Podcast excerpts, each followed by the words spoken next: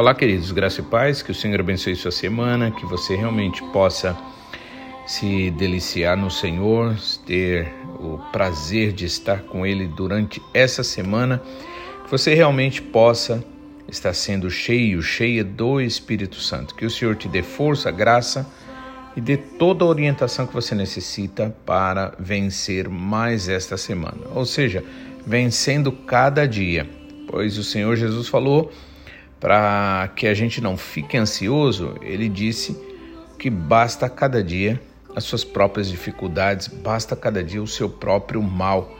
E se você vencer cada dia, com certeza isto te levará a uma vida de vitória. Amém?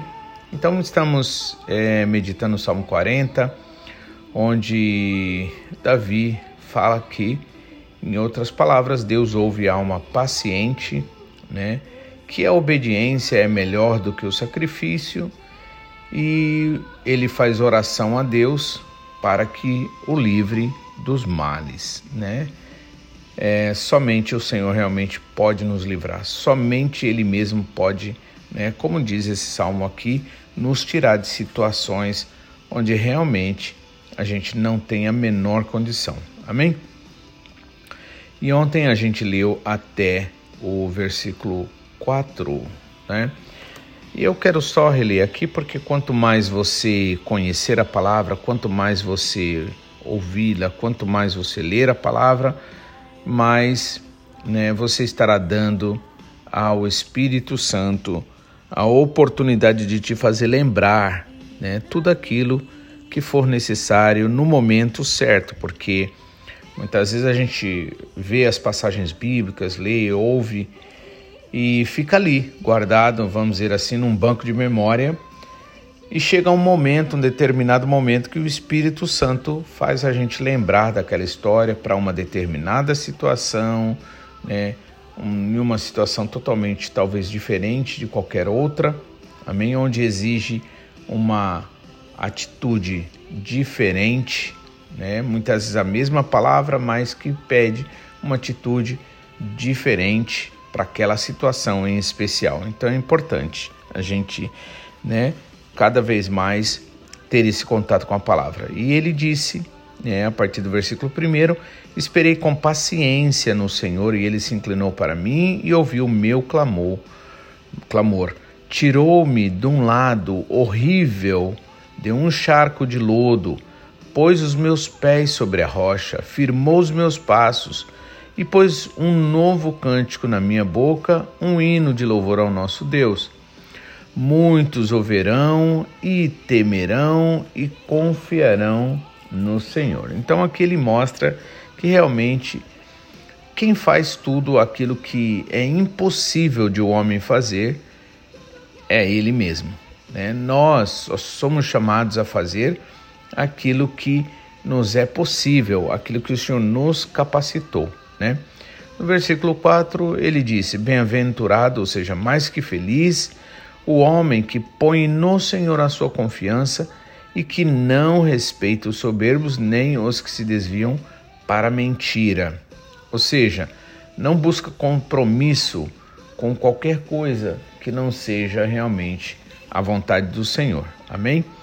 É, aquele que confia no Senhor sabe que é, os nossos relacionamentos precisam ser santificados, precisam ser né, é, consagrados ao Senhor. É, não pode ser simplesmente pela amizade, porque nem nós temos o que dar para as pessoas, a grosso modo, pelo menos as maiores necessidades, a verdadeira necessidade, a gente não tem como e as pessoas também não têm como as nossas. Eu costumo dizer sempre que, embora a amizade seja boa, eu gosto de amizade, né? No entanto, a amizade não paga as contas, né? Todos nós vivemos né, em limites, né? Porque o próprio mundo opera desse jeito, para que você sempre tenha aquela meio que aquela aquela coisa da dívida, de ter que pagar alguma coisa, de ter que usar o dinheiro que chegou até a tua mão, né? Então, realmente, até nessa questão é preciso pedir bastante sabedoria a Deus, né? Para que a gente tenha uma vida realmente é, vamos dizer assim, controlada, não baseada no consumismo, né? E que a gente realmente possa fazer aquilo que é necessário, trabalhar da forma que é necessário na questão do dinheiro. Mas a realidade é que dentro da forma que a sociedade é, precisa, vamos dizer, achou para trabalhar, é assim: você vai estar sempre tendo motivos para é, usar o dinheiro. Então, é, quando se trata de amizades, de relacionamentos, realmente a gente é incapaz, a não ser que Deus nos use para atender as necessidades de cada pessoa, porque todos nós vivemos limites. Sendo assim, a gente deve priorizar o nosso relacionamento com o Senhor em primeiro lugar. Por isso, a necessidade de você ter os seus primeiros dias da, da, da primeiras horas do dia, né, entregando ao Senhor, honrando ao Senhor, né? E, consequentemente, aos relacionamentos que são mais significativos, mais duradouros, por exemplo, o nosso relacionamento familiar, né? Para que a gente possa dizer, como é, Josué disse: Eu e a minha casa serviremos ao Senhor. Para que a gente possa né, ter concretizado essa bênção em nossas vidas, como disse o apóstolo Paulo para aquele carcereiro que ia se matar, mas que Paulo chegou a tempo e disse: Olha, não faça mal a você mesmo. E o rapaz trêmulo ali pela situação que tinha acontecido, ele perguntou: Que farei eu para ser salvo? E Pedro vai e Paulo vai e diz: é, crê no Senhor Jesus e será salvo tu e a tua casa. Né? Amém? Então, versículo 5 agora, né? E mais outros para frente. Diz o seguinte: é, Muitas são, Senhor, meu Deus, as maravilhas que tens operado para conosco, e os teus pensamentos não se podem contar diante de ti. Eu quisera anunciá-los e manifestá-los, mas são mais do que podem ser contados. Né? Então aqui ele está falando sobre, em outras palavras, a importância do testemunho. É importante a gente realmente se encher tanto do Senhor, né?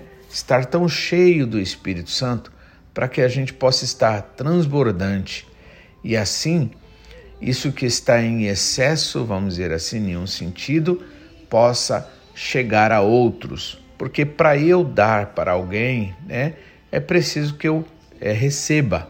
E é o Senhor quem nos dá verdadeiramente todo e qualquer motivo para nós testemunharmos. Então a gente não pode deixar de testemunhar. Muita gente às vezes pensa que é, você evangelizar é você ler uma Bíblia inteira para as pessoas, falar, saber disso, saber daquilo. Não, né? Um bom exemplo para firmar isso daí é a mulher samaritana que acabou de encontrar Jesus ali, não entendia muita coisa, mas até onde ela foi abençoada, é até onde ela viu que realmente o Senhor Jesus tinha impactado a vida dela, ela vai ali e fala para todos ali na sua cidade. E todos vêm. Aquela mulher que era discriminada, aquela mulher que, segundo a história, era até é, buscava até horários inapropriados, por exemplo, horários onde o sol era quente demais e o número de pessoas que iam buscar água eram bem reduzidos, tudo porque ela vivia uma vida onde ela era muito criticada, condenada, mas as pessoas a criticavam e condenavam, mas não faziam nada de bom. Por isso que eu gosto sempre de lembrar, verdadeira espiritualidade não é aquela que se coloca acima dos outros, não é aquela que acusa os outros, não é aquela que usa os outros para seu próprio benefício, para se autopromover. A verdadeira espiritualidade é aquela onde nós nos compadecemos das pessoas, oramos pelas pessoas e pedimos ao Senhor que esteja iluminando e libertando cada uma dessas vidas. Então, aquela mulher nada sabia, mas ela sabia, ela nada sabia muito da Bíblia em nenhum ponto. Né? Não que isso esteja é, dizendo, assinando embaixo que você não deve conhecer a Bíblia, a palavra. Não, você deve sim, com certeza. Mas é, estamos falando de que, como Jesus Cristo disse, se você for fiel no pouco, você será colocado no muito. Então, quando você é, usa o pouco que você tem, seria a mesma coisa, você tem uma semente na tua mão. Se você deixar ela na tua mão, né, não plantá-la, o que, que vai acontecer? Vai ficar semente só. Mas se você plantar essa semente, então dessa semente crescerá uma árvore que dará muitos outros, muitas outras sementes. Então é assim. Por isso Jesus Cristo falou: seja fiel no pouco seja, o Senhor tem te abençoado, o Senhor tem te dado paz, o Senhor tem te dado esperança. Por que não falar isso para as pessoas? Tem tanta gente aí desesperada, tem tanta gente aí contando com a bondade do governo, com a bondade dos planos humanos, com a bondade dos homens para que coisas piores não aconteçam no mundo. Não, a nossa esperança é o Senhor, é aquele que venceu a morte na cruz do Calvário e realmente nos deu a vitória. Amém? E ainda que a gente tenha que morrer, isto não é o problema. Por quê? Porque o viver para nós só tem sentido se for Cristo. E o morrer, na verdade, é lucro. Ou seja, estaremos totalmente livres desse mundo de pecado, de insegurança, de maldade, de angústias, porque o próprio Jesus Cristo falou: no mundo vocês terão aflições. Amém? Então, muitas são, Senhor meu Deus, as maravilhas que tens operado para conosco e os teus pensamentos não se podem contar diante de ti. Eu quisera anunciá-los e manifestá-los, mas são mais do que se podem contar. Né? Diante do Senhor é impossível contar tantas, tantas bênçãos, tantas maravilhas, mas diante de um amigo, de um vizinho, de um companheiro de trabalho, você pode sim dizer que Jesus Cristo é a esperança, é a nossa esperança. Amém? Que o próprio Senhor Jesus Cristo disse dele mesmo que ele é o caminho, a verdade e a vida. Ou seja, ele deve ser nossa escolha, né? Caminhos significa também escolha, caminhos significa disciplina, deve ser o modo de vida que a gente tem que viver, né? É Jesus Cristo, é o próprio Jesus. E aí depois acabamos descobrindo que a verdade, e conhecendo a verdade, seremos libertos. E sendo libertos, isso significa que estamos realmente vivendo a vida em potencial, entende? Então você pode dizer isso. Se alguém chegar a dizer, mas todos os caminhos levam a Deus, eu aconselho você a concordar plenamente com isso. Você vai dizer, sim, é verdade. Todos os caminhos levam a Deus, porque caminhos significam escolhas e todo mundo é livre para escolher. Mas o que Jesus Cristo disse dele mesmo é que só ele é capaz de nos elevar a um relacionamento com esse Deus que um dia julgará todos e todas as coisas e que todos terão que dar conta, né, de todas as bênçãos que receberam e que usaram para seus próprios é, motivos egoístas, mas somente através de Jesus é que nós somos levados a um Pai maravilhoso. A esse Pai maravilhoso, Pai do Senhor Jesus Cristo, que para o mundo ele é Deus, ele é juiz, ele tem que aplicar a justiça, ele tem que cobrar, assim como no caso de um pai que é um general lá no exército e lá ele tem que agir de acordo com as exigências da lei, enquanto ele, estando dentro de casa, no âmbito familiar, ele vai ser um pai, muitas vezes amoroso, o filho muitas vezes vai desobedecer, mas ele não vai colocar na cadeia, ele não vai condenar, ele vai até dar um castigo, mas tudo isso dentro de um âmbito de amor e de família. Por isso, só Jesus Cristo é que nos levará ao Pai. Amém? Então você pode dizer isso, né? Agora, versículo 6 diz assim: Sacrifício e oferta não quisestes, os meus ouvidos abriste, holocausto e expiação pelo pecado não reclamaste. Né? Então aqui é interessante. O Senhor não se agrada de sacrifícios. Tem gente que acha que vai conquistar o Senhor através de sacrifícios, mas isso não é agradável ao Senhor. Na verdade, sempre quem faz sacrifícios são os pais pelos filhos. O que os pais pedem dos filhos é que aceitem a correção, aceitem a orientação com amor, que entendam é, que os pais, eles sim, se sacrificam pelos filhos. Acordam muito cedo, ficam noites sem dormir, ficam super preocupados quando o filho está doente, né? Então, na verdade, quem faz sacrifício são os pais nesse caso. Comparando, então, foi Jesus Cristo que fez o único sacrifício que foi capaz de pagar toda a dívida, né, de nos livrar de toda culpa, de todo pecado que a gente tinha adquirido por ter ignorado as ordens do nosso, do nosso Senhor, né, a, a ordem do nosso Criador. Então, sacrifício e oferta o Senhor não pede mas aí ele diz assim: Meus ouvidos abriste, né? E holocausto pelo pecado não reclamaste. Quando ele diz meus, é, meus ouvidos abriste, isso representa aquele. Antigamente existia uma lei, a lei do jubileu, né?